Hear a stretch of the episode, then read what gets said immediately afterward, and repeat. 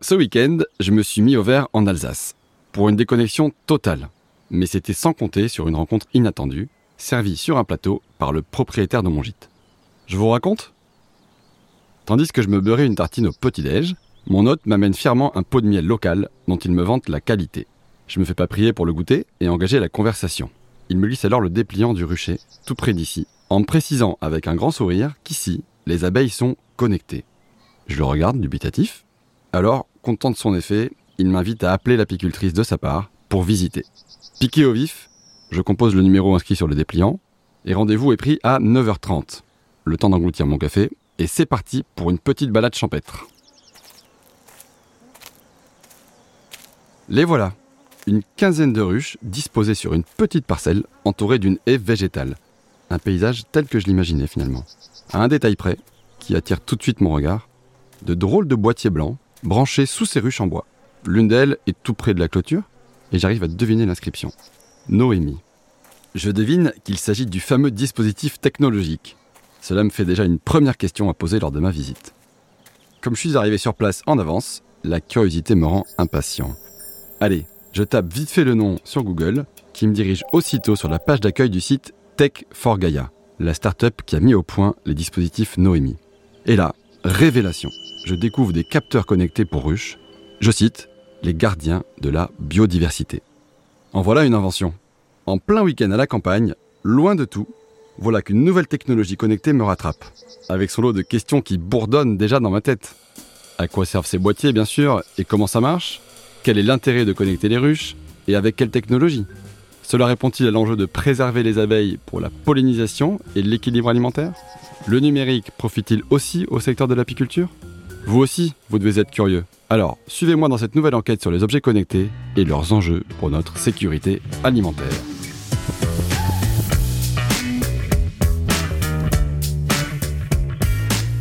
Bonjour, je suis Jean Moreau, entrepreneur dans l'économie circulaire, à la tête de l'appli anti-gaspi Phoenix et coprésident du mouvement Tech for Good France. Bienvenue dans Planète Tech, le podcast de Bouygues Télécom Entreprise pour comprendre comment la technologie et les télécoms aident à transformer positivement le monde. Dans ce podcast, je creuse les sujets qui m'interpellent. Je vous partage mes réflexions et mes rencontres avec des spécialistes. Je vous emmène à la découverte de savoirs et de technologies méconnues en soulevant les questions d'impact environnemental, les enjeux énergétiques et sociaux. Bref, tout ce qui fait vivre ensemble la planète et la tech. Alors c'est parti Planète Tech, épisode 2, l'avenir de la sécurité alimentaire est-il dans les ruches connectées?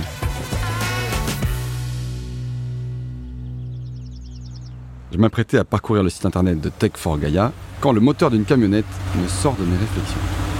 Au volant, une jeune femme en tenue d'apicultrice qui s'empresse de sortir pour venir me saluer chaleureusement.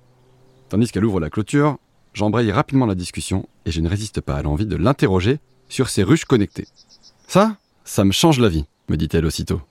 Surtout en période de transhumance, lorsque je déplace mes ruches dans différentes régions en fonction des saisons de floraison. Car elle m'explique qu'elle produit avec ses abeilles du miel de sapin, de colza, de châtaignier ou d'acacia.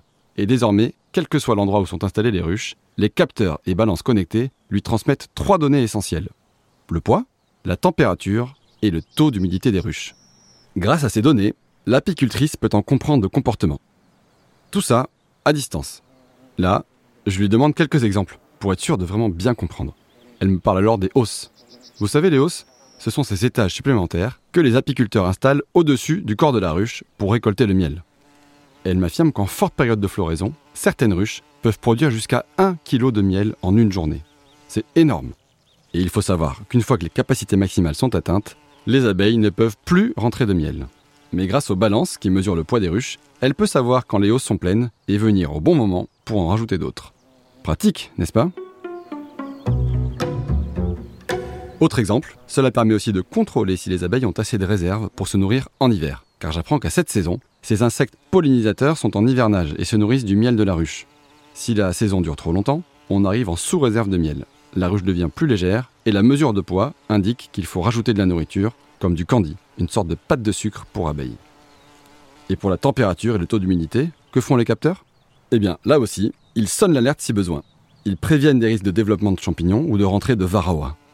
Quesaco Les varroas sont des acariens parasites qui s'accrochent aux abeilles et peuvent carrément décimer un essaim. Aussi, la température est l'indicateur qui permet d'évaluer l'état de fragilité de la ruche et sa capacité de résistance à l'hiver. L'apicultrice me précise également que les données de poids, de température et d'humidité sont corrélées. Quand il fait très chaud, il faut s'assurer que les abeilles régulent bien la température de la ruche en la ventilant avec leurs ailes. Dans ce cas, le taux d'humidité baisse et par conséquent le poids de la ruche. Comprends mieux combien ce système de contrôle à distance est précieux pour suivre l'évolution des ruches et s'assurer de la vitalité des colonies. C'est là qu'elle me précise un autre avantage non négligeable pour elle. Cela lui évite de faire de trop nombreux kilomètres pour rien, surtout en période de transhumance. Depuis qu'elle a investi dans les ruches connectées, elle m'affirme qu'elle a fait deux fois moins de déplacements sur les routes. Elle a calculé une économie de 300 km sur la saison, soit l'équivalent d'une centaine de kilos de CO2 en moins dans l'atmosphère. De plus, pour cette passionnée d'apiculture, l'avantage est aussi d'éviter de déranger ses abeilles inutilement, puisqu'elle ne vient que quand c'est utile. Je sens que c'est vraiment rassurant pour elle d'avoir un œil permanent sur ses ruches. Nous avons alors discuté longuement sur le monde de l'apiculture, un univers vraiment fascinant, mais fragile. Vous allez voir. Les stats qu'elle m'a donnés sont édifiantes. 9,2% des abeilles sont considérées comme menacées d'extinction en Europe. C'est un chiffre rapporté par l'Union internationale pour la conservation de la nature. Des pays comme la France, l'Allemagne et l'Italie sont particulièrement touchés. Elle me précise qu'en France, près de 30% des colonies disparaissent chaque année. Et quand on sait que 35% de l'alimentation mondiale dépendent de ces insectes pollinisateurs, c'est juste effrayant. Face à une sécurité alimentaire menacée, ces veilleurs de ruches connectés apportent déjà une première solution. Pour finir ma visite, elle m'offre une petite dégustation de miel bien réconfortante. Mais ces chiffres inquiétants m'ont fait cogiter. Alors, décidé à en savoir plus sur le fonctionnement de cette technologie, mon premier geste du lundi a été de contacter Tech4Gaia, la start-up qui l'a créée. Parler d'abeilles pendant la semaine, ça prolonge un peu le week-end finalement. Allô Tech4Gaia? J'ai obtenu un rendez-vous téléphonique avec Farid Magnani, le président de Tech4Gaia, et Nathalie Vier, associée et soutien au développement de la start-up dont le siège est basé à Strasbourg. Très heureux que l'on s'intéresse à leur invention, ils m'expliquent en quelques minutes le fonctionnement des dispositifs Noemi, ces fameuses balances multi-connectées. Sur le principe, c'est assez simple. Des capteurs sont installés en dessous des ruches pour mesurer leur poids. Quant aux sondes d'humidité et de température, elles sont disposées à l'intérieur de la ruche, au niveau du couvain. Pour les moins avertis, le couvain, c'est l'ensemble des nymphes, des larves et des œufs protégés par les ouvrières. Ces capteurs sont reliés à des collecteurs de données, eux-mêmes connectés par Bluetooth à un transmetteur installé à proximité des ruches. Vous me suivez? Ensuite, le réseau mobile prend le relais pour envoyer régulièrement les données depuis le transmetteur jusqu'au serveur de Tech4Gaia, qui les met à disposition des clients via une application mobile. Un système simple, pratique et sécurisé par un protocole certifié SSN qui utilise le LTEM, préférable ici au NB IoT. Oups, je vous ai peut-être perdu avec tous ces acronymes. Si le NB-IoT et le LTEM, ça ne vous parle pas plus que ça, faisons tout de suite la Minute Techno pour tout comprendre. C'est parti L'Internet des objets est en pleine transformation avec l'arrivée de deux nouvelles technologies. Le NB-IoT, abréviation de Narrowband IoT, et le LTEM, acronyme de Long Term Evolution for Machine, sont des technologies de réseau sans fil créées spécifiquement pour l'Internet des objets. Ces technos ont une faible consommation d'énergie et une grande capacité de pénétration, notamment à l'intérieur des bâtiments. Vous l'aurez compris, leur usage concerne principalement des objets connectés, qui nécessitent des remontées de faibles volumes de données par intermittence et sur de longues distances. L'avantage, c'est qu'elles sont compatibles avec les technologies 4G et 5G. Mais alors, quelle différence entre les deux? Premièrement, le débit. Le LTEM offre un débit de l'ordre de 1 mégabit par seconde, contre 0,25 mégabits par seconde pour le NB IoT.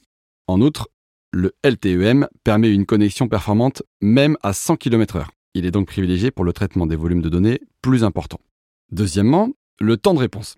Et oui, l'autre point fort du LTEM, c'est qu'il offre la latence la plus faible, d'environ une seconde, alors qu'on sera plutôt sur une latence de 10 secondes pour le NB IoT. Évidemment, le LTEM est plus coûteux. Le choix se fait donc aussi sur l'usage du type de données à transmettre. Le NB IoT est par exemple adapté pour l'usage de capteurs simples utilisés pour les contrôles agricoles, tandis que le LTEM est privilégié pour des caméras de surveillance, du suivi médical ou, comme ici, le partage régulier et précis de volumes de données confidentiels. Très bien. Donc, les ruches connectées de Tech4Gaia utilisent le LTEM pour la transmission de leurs données. Et la 5G dans tout ça? Pour aborder ce sujet, Farid Magnani m'explique que Tech4Gaia travaille actuellement au développement de l'imagerie et du son. Du son? Je vais décidément de surprise en surprise. Il me précise en effet que le son collecté aujourd'hui avec leurs outils permet seulement de remonter un spectre de fréquences. Ce qu'on aimerait avoir, ajoute-t-il, c'est l'entièreté du son dans et autour de la ruche. Car il faut savoir que les sons peuvent permettre de reconnaître les attaques de frelons asiatiques ou d'anticiper les risques d'essaimage. L'essaimage, c'est lorsqu'une petite partie des abeilles quitte la ruche avec une reine pour former une autre colonie. Ce phénomène fragilise la colonie délaissée, surtout pendant l'hiver, où la ruche a besoin d'une chaleur suffisante. Seulement voilà, ces fichiers sonores sont plus lourds que les données de poids ou d'humidité, et la 5G prend ici tout son sens et son intérêt pour les transmettre et pouvoir les analyser. Je trouve ça dingue comment l'addition de toutes ces technologies permet au dispositif Noémie de veiller à la protection des abeilles domestiques. Mais il adopte aussi une approche plus large de la préservation de la biodiversité. Nathalie Vier insiste là-dessus. Si les données enregistrées concernent les abeilles domestiques, soit 5% de la population totale des abeilles, Noémie doit permettre de préserver l'ensemble des pollinisateurs. Je comprends alors que les données des ruches sont analysées en prenant compte celles de l'environnement dans lequel les abeilles évoluent, soit 2 à 3 km autour des ruches. Tech4Gaia enrichit sa banque de données avec celles disponibles en open data, comme la météo ou le taux de pollution. Et toutes ces données combinées permettent d'alimenter l'intelligence artificielle chargée de déterminer les facteurs de pression environnementaux. En fonction des résultats, Tech4Gaia pourra déterminer la meilleure démarche à suivre pour protéger l'ensemble des pollinisateurs dans un environnement qui évolue parfois avec une grande brutalité. D'ailleurs, comme je les questionne sur leur projet, mes interlocuteurs m'expliquent que les données collectées par Noémie ont pour vocation d'être partagées avec tous les acteurs qui ont un impact sur le territoire, comme les agriculteurs par exemple. L'objectif de la start-up alsacienne est d'accompagner la transition des pratiques agricoles pour une agriculture responsable. C'est-à-dire que les agriculteurs pourraient ainsi identifier les périodes de disette pendant lesquelles les abeilles n'ont plus rien à butiner, entre une culture de colza et de luzerne par exemple. De là, ils pourraient repenser les cultures pour la saison en question, afin de garantir les ressources nécessaires aux pollinisateurs et le caractère vertueux de leurs pratiques.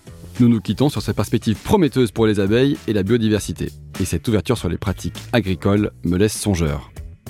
Que les apiculteurs puissent travailler en bonne intelligence, réelle et artificielle avec les agriculteurs, c'est plutôt une bonne nouvelle en soi. Cela m'a amené à m'interroger sur les technologies qui seraient déjà en place pour optimiser nos cultures et veiller d'une autre façon à notre sécurité alimentaire. Allez, venez, on élargit l'enquête. Si vous êtes aussi curieux que moi sur l'agriculture connectée, j'ai une dernière découverte qui devrait vous intéresser. Car pendant mes recherches, je suis tombé sur un article de presse évoquant une ferme du futur. Ça vous parle? L'article en question mentionne la start-up Futura Gaia. Décidément, le nom de Gaia, la déesse grecque qui personnifie la Terre, inspire les ingénieurs. Futura Gaia, donc, agit face au réchauffement climatique par la mise au point, je cite, d'une ferme capable d'assurer un approvisionnement alimentaire sans dépendre des conditions météorologiques. Vous trouvez ça dingue? Moi aussi. Sans plus attendre, j'ai pris contact avec Futura Gaia. On me met en relation avec son président, Pascal Thomas, qui me propose de venir visiter la ferme pour me rendre compte du potentiel de son innovation. C'est parti pour un petit voyage en train, direction Tarascon, dans les Bouches du Rhône, où est installée l'usine pilote depuis 2021. Et vous allez voir, ça valait vraiment le déplacement. Une fois sur place, on me fait entrer dans le bâtiment principal, et je suis tout de suite surpris par des centaines de plantes qui poussent à l'intérieur de grands cylindres. Ici, rien n'est laissé au hasard, m'explique Pascal Thomas. Les fruits et légumes poussent en toute saison grâce au contrôle de leur système végétatif. C'est impressionnant. Tout comme l'espace qu'il me fait visiter. Il se compose de plusieurs pièces au climat adapté aux différentes plantes. Des salades, basilic, fraises, estragon. En tout, pas moins de 70 espèces peuvent y pousser, me précise-t-il. Toutes grandissent à la verticale, dans des bacs de terreau enrichis, insérés dans des cylindres d'environ 1,60 m de diamètre, et ces cylindres tournent 24 heures sur 24, extrêmement lentement. Pour vous donner une idée, ils mettent pas moins de 50 minutes pour faire un tour complet sur eux-mêmes. Pourquoi un tel mouvement perpétuel? Sa réponse me surprend. Cela permet de stresser la plante. Le stress va obliger la plante à créer elle-même des molécules pour résister à la gravité, et donc à se fortifier. C'est comme si elle était en extérieur avec du vent. Et je vais d'étonnement en étonnement. Il m'explique que pour chaque type de plante, les ingénieurs agronomes déterminent la température et le taux d'humidité ambiant, l'apport en nutriments, l'éclairage qui reproduit le cycle jour-nuit, indispensable à la photosynthèse, mais aussi l'irrigation. En effet, je vois au-dessus de chaque cylindre une ligne d'arrosage par le haut, directement dirigée vers les racines des plantes, pour permettre au système racinaire de se développer facilement et sans perte d'eau. Et oui, le plus impressionnant dans tout ça, c'est l'impact positif de ces systèmes cylindriques sur l'environnement avec une quantité d'eau divisée par 20, mais aussi zéro pesticide, ni fongicide. Et vu que les plantes poussent dans un environnement fermé, ça minimise l'entrée d'insectes nuisibles et évite le développement de champignons. Bref, c'est QFD. Mais une question me trotte dans la tête. Qu'en est-il de la consommation en électricité de la ferme? Pascal Thomas admet qu'il n'arrive pas encore au miracle. Mais qu'est-ce qui est le plus facile à produire, me lance-t-il? De l'énergie ou de l'eau? Il part du postulat de départ que l'eau est une ressource naturelle extrêmement complexe à produire. Pour consommer le moins d'énergie possible, la prochaine ferme Futura Gaia, plus grande et équipée de 400 systèmes de cylindres, soit l'équivalent de 15 à 20 hectares, sera munie de panneaux photovoltaïques sur son toit. De plus, l'entreprise teste en laboratoire des batteries de voitures électriques recyclées afin de se couper totalement du réseau. Si la ferme du futur n'est pas 100% verte, il faut bien admettre qu'elle pourrait apporter une solution responsable aux enjeux de sécurité alimentaire. En attendant, pour que ça pousse, il faut plus qu'une main verte. Il faut un bon dosage de technologie. Et côté connexion, le président de Futura Gaia n'a cessé d'insister pendant la visite sur la totale couverture de la ferme en Wi-Fi grâce à la fibre ou la 5G. La condition sine qua non pour que ce dispositif fonctionne. Avec l'avantage aussi que la ferme peut être contrôlée à distance, pratique pour les astreintes du week-end. Il m'explique que des capteurs connectés ultra précis, venus de l'industrie automobile, envoient les données sur un logiciel superviseur. Ces capteurs permettent d'avoir une vision détaillée sur tous les systèmes et paramètres de la ferme les recettes en cours, la densité en engrais, la climatisation, le taux de CO2, l'hydrométrie, et j'en passe. Avec ce système connecté, ils peuvent modifier chaque paramètre pour assurer le bon développement des cultures. Que de découvertes cette semaine Si je résume, les ruches connectées permettent de préserver la bonne santé et le développement des abeilles, premières actrices de la pollinisation essentielle aux cultures. Elles pourraient impacter positivement les pratiques agricoles en partageant les données avec les cultivateurs. La ferme du futur permet, elle, de produire fruits et légumes, quelles que soient les conditions météo, avec une consommation raisonnée. On voit donc que, face au réchauffement climatique et aux dangers qui guettent la sécurité alimentaire, plusieurs objets connectés se développent pour assurer le futur de notre planète et donc celui de l'espèce humaine. Apiculture et agriculture sont soutenus par de nouvelles technologies numériques innovantes, grâce par exemple à la 5G, la fibre et autres réseaux IoT qui, j'en suis sûr, n'ont pas fini de nous étonner.